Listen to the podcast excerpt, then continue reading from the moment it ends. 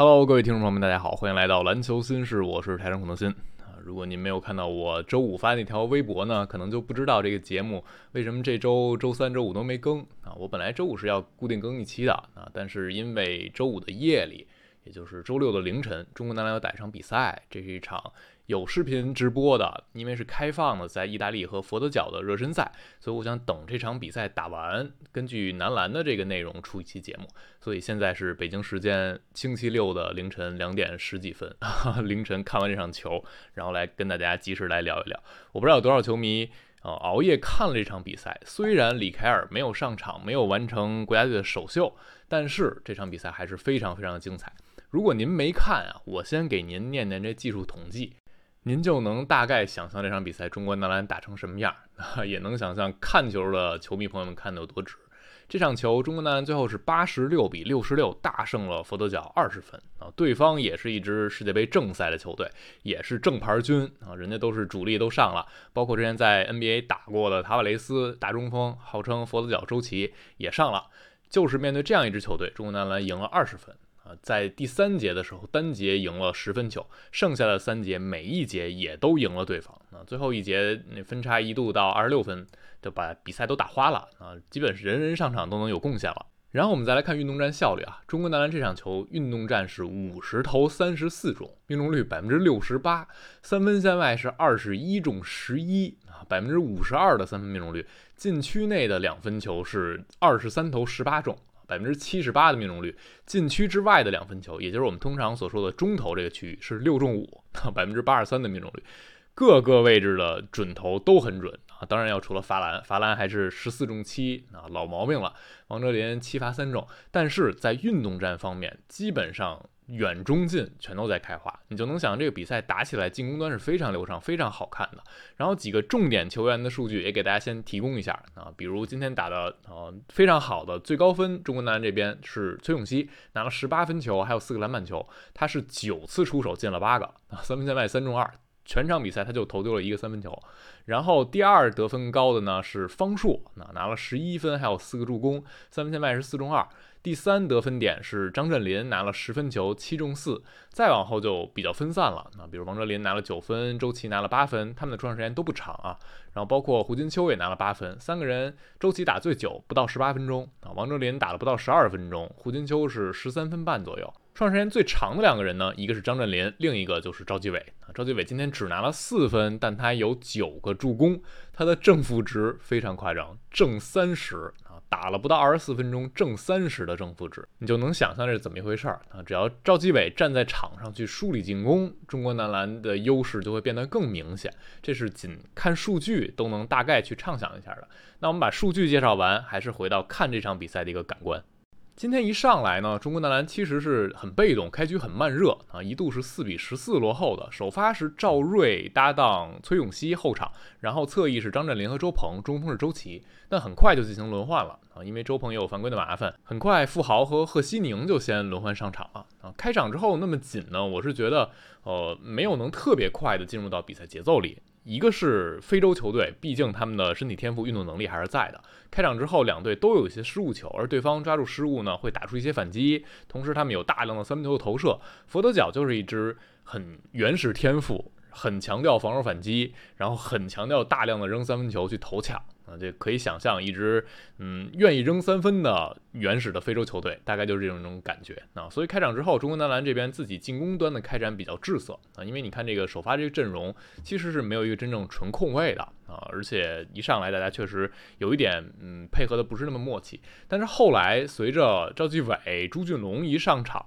中国男篮整体他们的进攻就明显有章法了一些啊，首先失误就变得很少了。赵继伟在梳理进攻端还是嗯比其他的这些后卫球员要高出一档的。他无论是给呃周琦喂球，还是给锋线球员去找一些底角的机会，还是能很明显的能创造出一些空间的。所以那段时间中国男篮很快就反超了啊，打了一波十一比零，就变成了十五比十四就反超了。反超完之后，中国男篮就非常稳定了。啊，再往后可能中间那段时间还有一点点小的比分的交替，但随着中国男篮第一节打完十九比十五领先，后半节打了一个十五比一的一波流，中国男篮后边几乎就没有落后过，那这个分差是越拉越大。进入到第二节，你会感觉整个中国男篮他的信心是越来越足的而且这个信心，我认为是在乔尔杰维奇的带领之下，通过这些高水准的训练和对抗赛，然后慢慢积累起来的。我相信乔尔杰维奇一定是给这些球员更多的进攻的权限，更多的进攻端的一些呃信心，才会体现出来这种状态。比如说在第二节，胡金秋进了一个地角三分球，这个很少见。我们说一直在强调大邱是一个有中距离投射能力的内线，但是在 CBA 赛场上，他三分球投的也并不是非常多，在国家队就更少见了。但是那个球。哦，大球就是站在底角，他是和王哲林同时在场，所以他相当于是打大前锋，他就是蹲在底角那个位置，就是接到传球，然后就是很自信的出手把球投中了。所以这不是一个很随机的回合，没有辙了，打到那儿大球必须投了，而是在呃站位上，在进攻端选择上就是有这么一个设计在的。我们包括在最后一节也看到富豪也投了一个左底角三分球，这很明显就是乔尔杰维奇在强调的。之前在呃中国男篮和其他的前面的对手热身赛中，我也在电台里提到过。现在这支男篮在进攻端非常强调拉开空间，非常强调两个底角要有这种投射能力，或者说你至少要站在那儿有投射的信心。然后很多时候在中路发动挡拆也好，或者突破也好，球都会去找到底角。找到底角之后，你要敢投，对方才会慢慢的注意到你底角，然后整个你的进攻空间才会拉开。所以第二节那是给我感受很深的一点。然后包括第二节有一个张镇麟突进去差点隔扣啊，是最后站上罚球线了。以及方硕从第二节就慢慢的展现出来这一场他状态有多好。他在第二节最后一攻的时候是一个转换的反击三分投中。啊，那个球，嗯，不是完全压哨，但那球投完，这个上半场就结束了。中国男篮是半场三十六比二十九领先。那个球是一个接球的三分，而等到下半场的时候，方硕就越打越有信心。这场比赛方硕的发挥真的非常出色。进入到下半场，中国男篮换了一个首发，赵继伟和赵睿搭档后场，然后崔永熙、周鹏、周琦是前面的三个人。这样的一个首发阵容呢，你的进攻端就不会像开场那么滞涩了。而只要中国男篮在进攻一端不特别低级的把球交给对方，让对方反击，那佛得角在阵地进攻方面打中国男篮这个防守，其实没有太好的办法，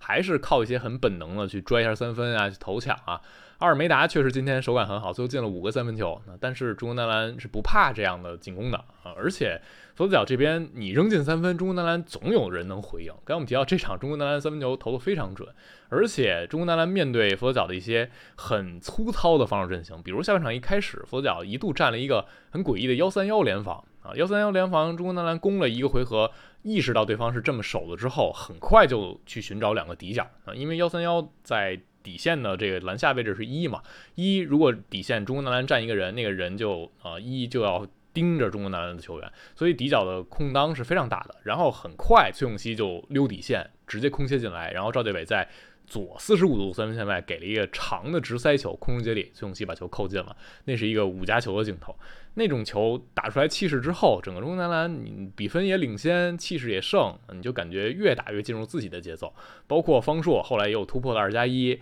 然后第三节最后阶段，方硕又进了一个压哨三分。这次他是自己持球拔进的那个三分球，那个球投完之后，中国男篮三节是六十二比四十五领先啊，单节是二十六比十六赢了十分球。那一节打完，整个局面就已经非常稳定了啊。末节还是有一些更精彩镜头，比如崔永熙有一个突底线的拉杆儿啊，这让很多人感慨说看到了巅峰丁彦雨航的影子。比如胡金秋自己又投了一正面打板三分啊，富豪也进三分球，真的是怎么打怎么有啊，最后就把比赛打花了。那这球看完啊，我看到很多熬夜的同行也好，球迷也好，真的都很嗨。有的人甚至就觉得，呃，他即便平常很冷静，说谨慎看好，但是这样一场球看完之后，你还是会对中国男篮展现出来的东西是非常欣喜的。我们呃先抛开这个结果不说，那只看这个比赛进程，你确实能感觉到这支中国男篮起码和最近的七八年相比。他的进攻流畅度，他防守端的配合，以及这种策略的选择啊，包括整个每个球员的信心层面，他们做技术动作的这种大胆，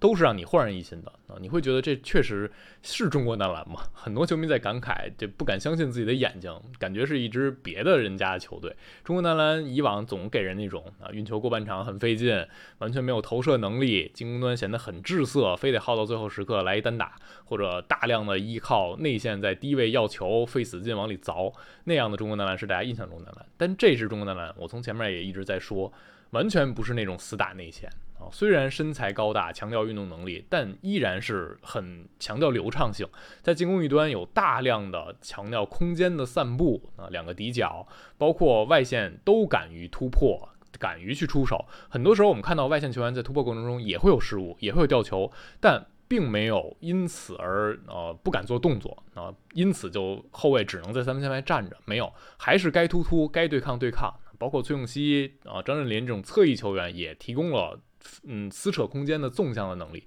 因为他们运动能力真的很出色。然后，当一个战术回合打死的时候，中国男篮也很强调立刻让后卫去主导和内线打一个简单挡拆，包括就近的球员做一些手递手的配合，做一些简单的交叉，创造一个出手机会。甚至我没看到胡金秋那种大胆的三分球的出手，我觉得这就是信心层面的不一样。以往中国男篮很多在打死的进攻回合里。不知道该怎么办啊！最后耗到没有办法，很勉强的一次出手。而现在中国男篮就很灵活的能够应变，很知道在打死一个进攻之后该干什么。而在防守一端，之前我有一个节目也已经很细致的介绍过，这个抽身换防，就通过防挡拆的时候牵扯到第三个无球权参与进来防守，然后做更复杂的无球端的防守交接，从而让对方没有办法利用一个简单挡拆就打穿我们！因为中国男篮手中锋沉退，如果你简单挡拆就是二防二这么去防的话。对方可能会创造出来大量的这种三分球啊、中距离跳投的机会，